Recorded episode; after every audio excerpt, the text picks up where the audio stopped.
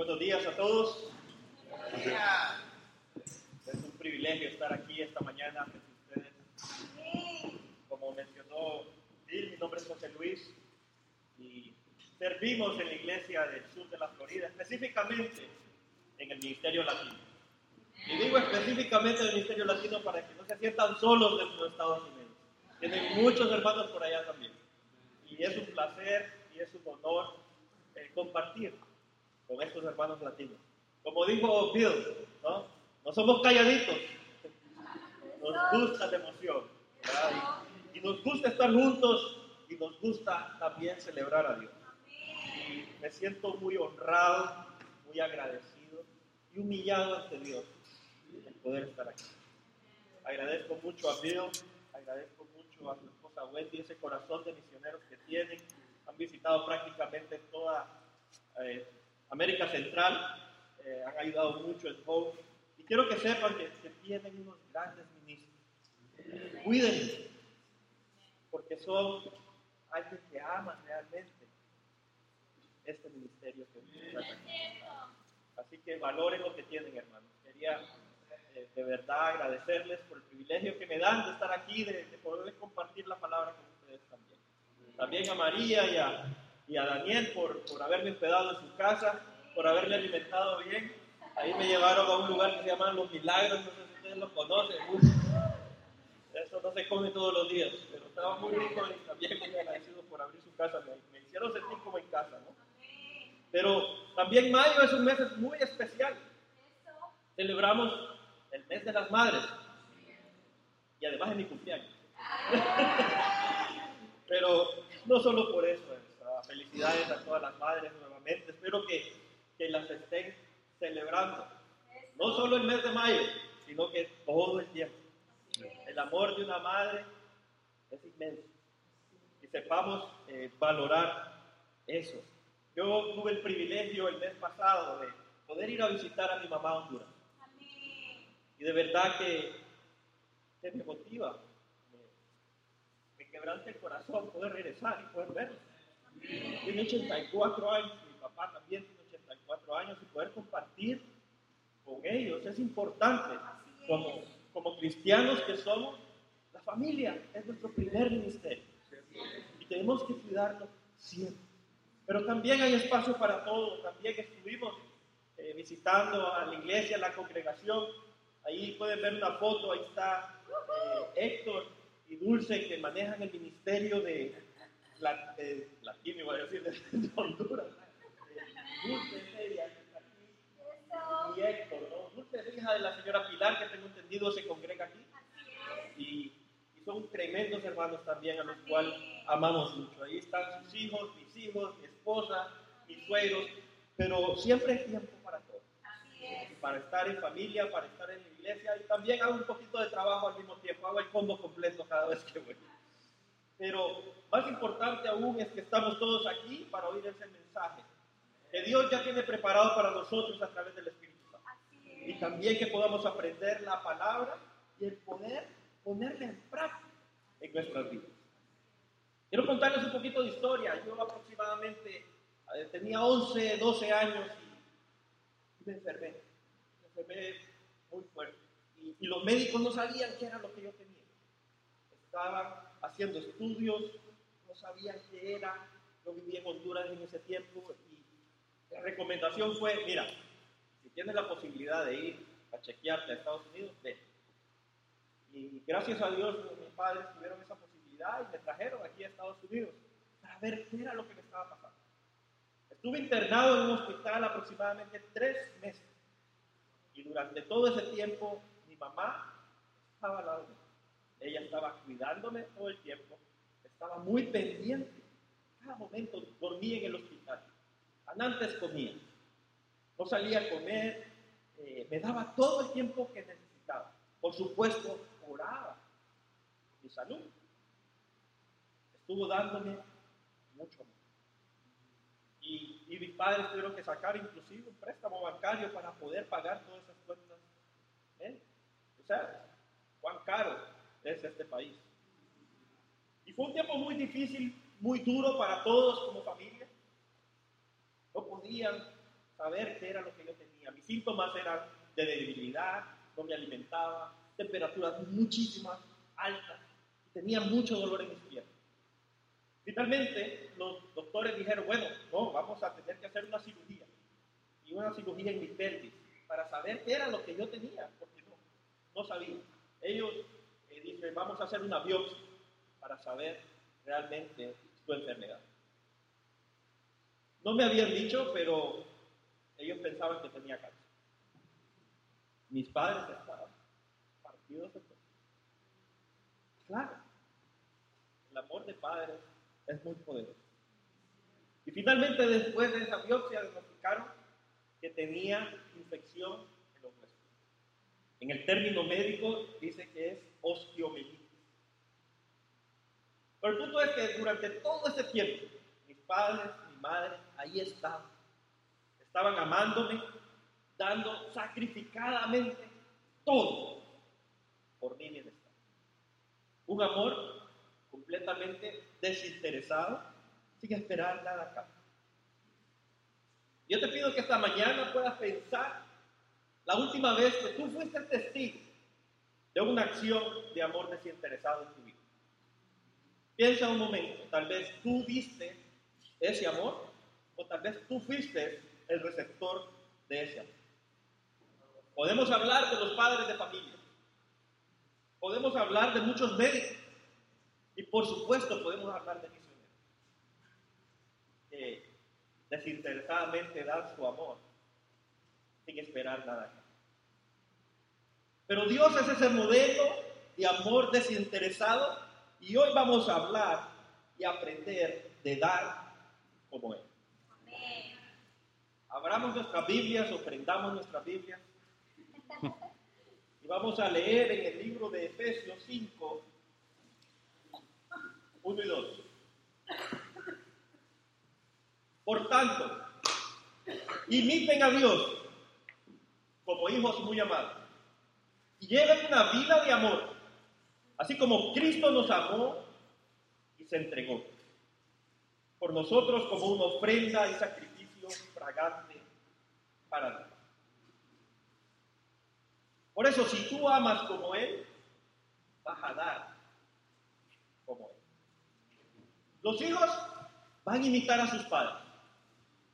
Nos podemos quedar mudos de estarle gritando y diciendo, desgalillando, me decimos, no sé si entienden el término. Pero ¿qué es lo que van a hacer nuestros hijos? Van a hacer lo que ven. Ellos van a seguir tu ejemplo, pero sin embargo no tu consejo. Y vamos a hacer un ejercicio. ¿Están listos? ¿Sí? Bueno, vamos a poner nuestra mano de una forma horizontal. Vamos a ver, pongamos nuestra mano frente, horizontal. ¿Sí? ¿Ah? ¿Te das cuenta? Estás poniendo atención. Dije horizontal.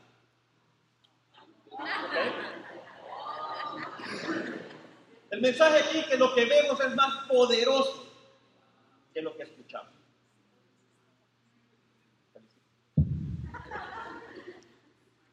No te preocupes si tus hijos no te están escuchando. Pero te garantizo que te están observando. Si me como las uñas, se van a comer las uñas. Si estoy ahí en el carro texteando, no le pidas que no textee cuando tenga la edad de manejar. Si ayudamos a los demás, van a ayudar a los demás. Si ellos ven que agarramos nuestra Biblia y oramos y leemos pasamos esos tiempos con Dios, esto es lo que van a hacer nuestros hijos. Y si amamos desinteresadamente, por supuesto, eso es lo que van a hacer. No le podemos exigir a nuestros hijos algo que nosotros como padres no estamos dispuestos a hacer.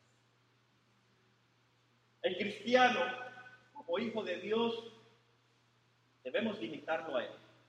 Debemos limitarlo en su amor en los demás. Debemos limitarlo en la compasión a los demás. Debemos limitarlo en el sacrificio por los demás. Porque si no tenemos amor, si no tenemos compasión, si no tenemos sacrificio, no podemos entregarnos a los demás. No podemos dar como Él dio. Volviendo a la misma escritura en Efesios 5, el versículo 1.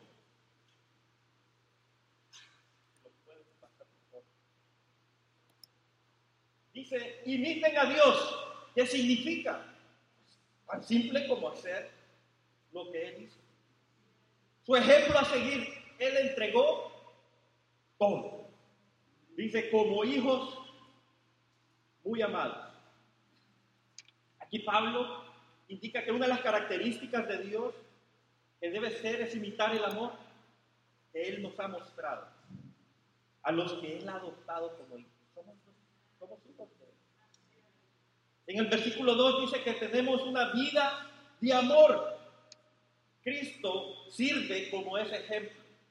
Dice, la iglesia o el cuerpo debe de vivir con amor. La iglesia debe de vivir con amor. ¿Cómo debemos mostrar nuestro amor unos a otros? Déjame contar. Mi esposa está nuevamente embarazada, gracias a Dios. Estamos muy contentos, agradecidos con Dios, estamos felices. Tenemos un hijo de 15 años y ahora embarazada. Es a volver a empezar. Yo ya, le, ya estaba haciendo planes diciendo, oh, ya vamos a quedar solos en casa, podemos dedicarnos a viajar, a ir a las iglesias y de repente, ¡ay! Es embarazada. Trabajar otros 10 años, ¿no? a volver a empezar. Pero, ¿cuál es el punto? ¿Cómo, ¿Cómo la iglesia ha mostrado el amor hacia nosotros? Nos han llevado comidas a nuestras casas. ¿Y qué se le antoja? No, que quiero una arepa de esas venezolanas que se comen. Ahí está la arepa. Quiero tal cosa. Bueno, ahí está un pozole. Ayer estaba antojada de pozole. A buscar un pozole. Ahí se lo llevaron. Pero eso es el amor que hay dentro de los hermanos. Una hermana cada 15 días está llegando a limpiarnos nuestra casa. Porque sabe entre el trabajo, la iglesia y las situaciones que se dan no es fácil. Pero eso es amor entre los hermanos. El amor que me han mostrado en su casa, que hasta llave me dieron. eso es amor. Y así debemos de estar uno con otro. Como Cristo, su amor a los demás, hacia nosotros. Él se entregó por nosotros.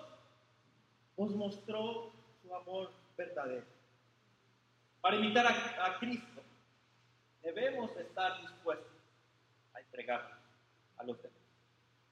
Si no estamos imitando en la compasión, en el amor, en el sacrificio, no estamos siendo buenos cristianos. En lo absoluto. Al final del versículo 2 dice, se entregó como ofrenda y sacrificio. Y no lo hizo por sí mismo. Él no fue egoísta, lo estaba haciendo por nosotros, lo estaba haciendo por nuestra salvación. Y nosotros debemos de hacer lo mismo. Su sacrificio fue agradable a Dios. Un olor fragante mencionaba Biblia. Las ofrendas para Dios deben ser dadas con gozo, deben de ser dadas con amor, deben de ser dadas con sacrificio para que sean agradables para Él. Pero déjame decirte algo, que Dios no acepta todos los sacrificios ni todas las ofrendas, porque no todas tienen ese olor fragante o aceptables para Él. Y aquí te pongo unos ejemplos bíblicos.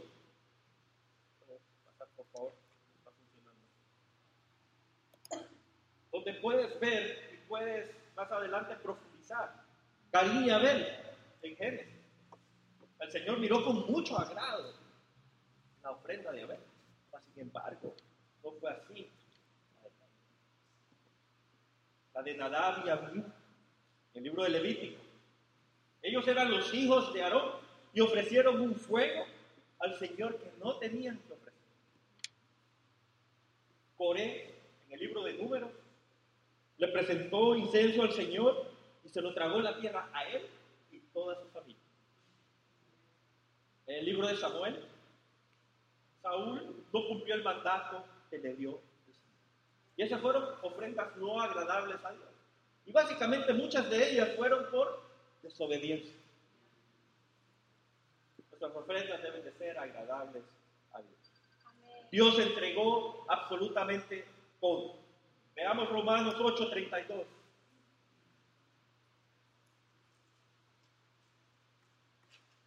Dice, el que no escatimó ni a su propio Hijo, sino que lo entregó por todos nosotros. ¿Cómo no habrá de darnos generosamente junto con Él todas las cosas? En este versículo Pablo indica, ¿no? Podemos entender esta maravillosa verdad de que si Dios nos dio lo más preciado, ¿cómo no nos va a dar lo que más necesitamos? El regalo de Dios fue su propio Hijo. En Romanos 5:8, pero Dios demuestra su amor por nosotros en esto, en que cuando todavía éramos pecadores, Cristo murió por nosotros. Nosotros somos los receptores de ese gran regalo que Dios nos dado. Somos los receptores de ese grandísimo amor él nos demostró y que nos da la oportunidad de disfrutar esa salvación totalmente gratis. Esto es un incomparable amor. Por eso, si amas como Él, vas a dar como Él. Quiero presentarles un pequeño video eh, para que podamos eh, seguir. Tal vez algunos de ustedes ya lo vieron vamos a presentar en este momento.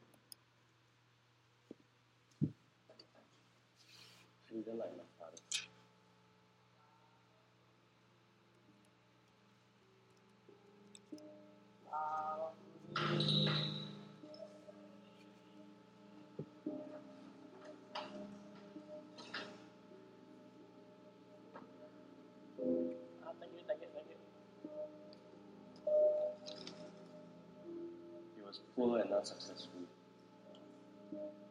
Despite uh, working harder than all my friends' fathers, I didn't think I was very smart.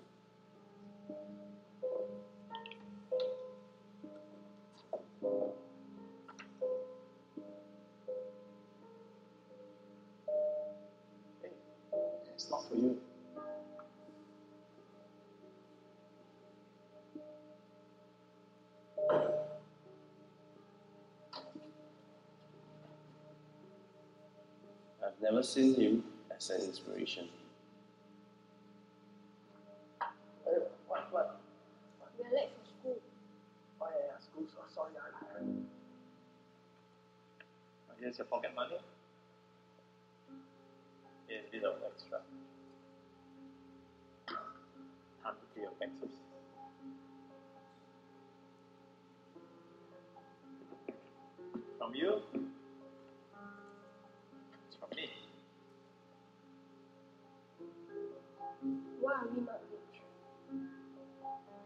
Says we are not rich?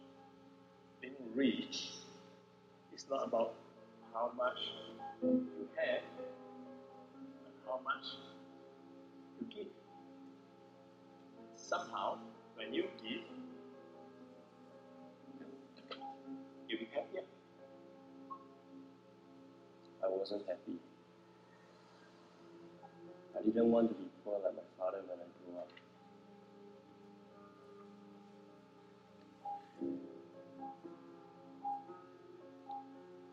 I knew I wanted to be more successful than my father.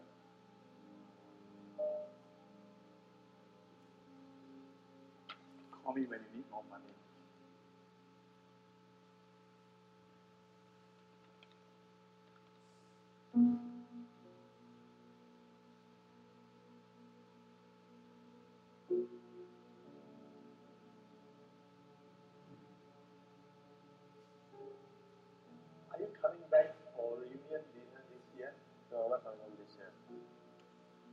New job here.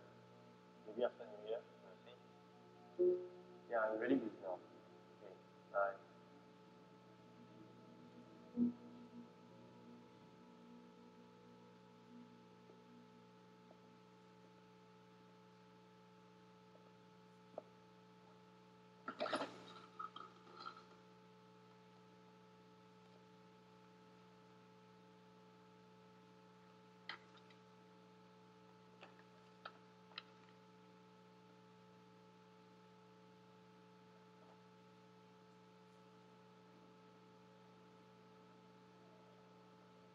Thank you for coming, Mr. Lim.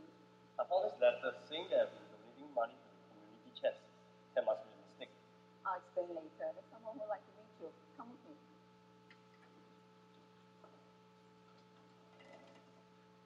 Thank you for coming, Mr. Lim. Uh, your father has told us a lot about you. Your father, he always makes us forget about our problems. He reminds us about our dreams and hopes. But the kids here, they all miss him. And he's the only one who can bring us smile there's this boy who was really depressed and he go to school. Basically, he's given on life. Your father, he read to this boy regularly. This boy has now grown up to be a really useful person. Your father could have retired comfortably, and he chose to continue working so he can help even more people. He was a selfless man. It's just that, it's just that he didn't tell anyone about his sickness. Mr. I've been trying to reach you. This is for you, in recognition of your donations. Yes, mommy. But I didn't do it. So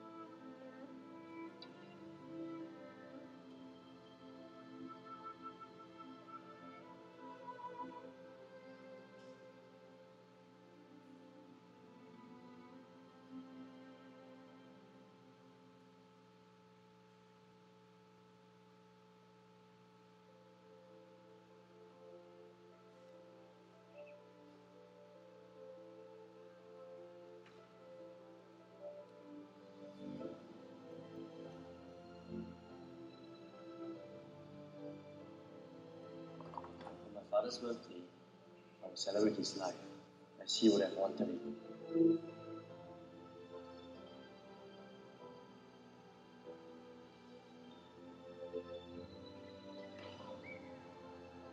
I could almost hear him say, being rich is not about how much you have, but about how much you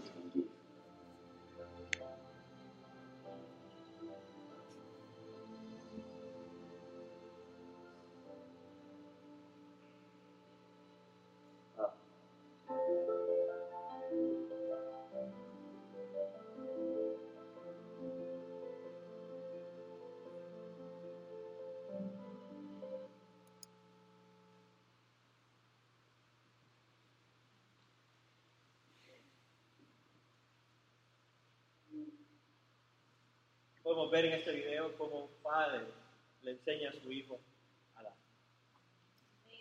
Fue por medio de su ejemplo. ¿Qué pensaba su hijo del padre? Era un fracasado. Era inteligente. Ya que trabajaba duro y seguían siendo pobres financieramente. ¿Oyeron la pregunta de su hijo? ¿Por qué no somos ricos? La respuesta fue, ¿quién dijo que no éramos ricos? Ser rico no se trata de cuánto tienes, sino de cuánto das. Y, de, y cuando das de alguna forma, eres más feliz. Recordando las palabras de Pablo en Hechos 20:35.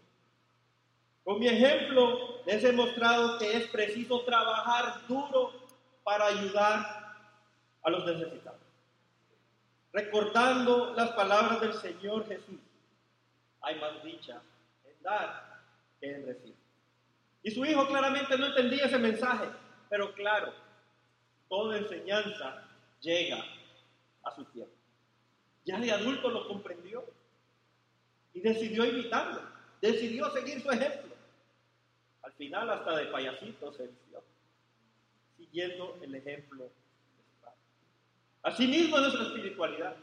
Muchas veces no comprendemos la palabra de Dios, Pero poco a poco, a través de la lectura, a través de los estudios bíblicos, vamos madurando espiritualmente. Vamos comprendiendo el mensaje y vamos comprendiendo la voluntad de Dios. El padre dejó todo tipo de comodidades, inclusive se pudo haber retirado muy, muy cómodamente. Pero esa no fue su elección. Su elección fue el dar a los demás. Justamente este, este video me recuerda mucho a los misioneros, del cual estoy sumamente y profundamente agradecido, porque yo soy fruto de una misión. Tuve la oportunidad de, de ir de vacaciones a Cancún, y ahí está la foto. El servicio fue en la playa. Y mi sorpresa fue que en ese servicio pude encontrarme con Marlon y Perla.